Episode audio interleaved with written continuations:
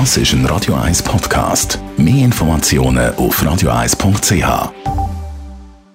Die grünen Minuten auf Radio 1 werden präsentiert von Energie 360 Grad. Nachhaltige Energie und Mobilitätslösungen für die Welt vom morgen. Energie360.ch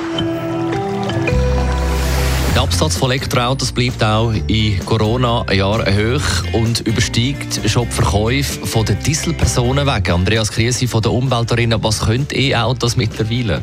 Sie punkten mit immer größeren Reichweiten und kosten auch immer weniger. Auch nimmt die Modellvielfalt stark zu. Fast alle Autohersteller setzen mittlerweile klar auf den elektrischen Motor. Neben Tesla ist es vor allem der VW-Konzern, der mit neun rein elektrischen Modellen stark aufs Strompedal drückt. Widerspiegelt sich das auch auf Zulassungszahlen? Das ist so. Vor zwei Jahren sind Neuzulassungen von Steckerautos bei 14 Prozent.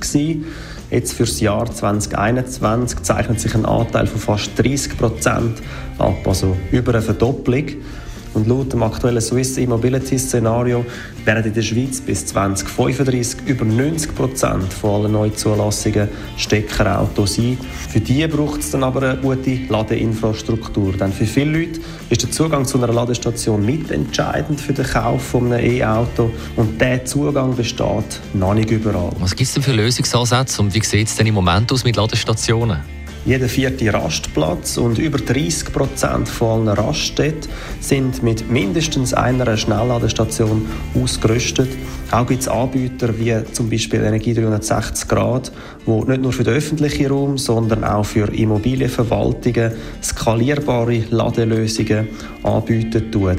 Eine gute Ladeinfrastruktur erhöht auch den Wert der Immobilien und macht Shoppingcenter und Freizeitanlagen attraktiver. Besten Dank, Andreas Kriesi von der Umweltarena. Die grünen Minuten auf Radio 1. Jederzeit auch zum Nachlesen als Podcast auf radio1.ch. Jetzt Queen und im Anschluss die Zusammenfassung vom heutigen Morgen, wo wir ja am 3. Königstag früh am Morgen schon in der Bachstube waren.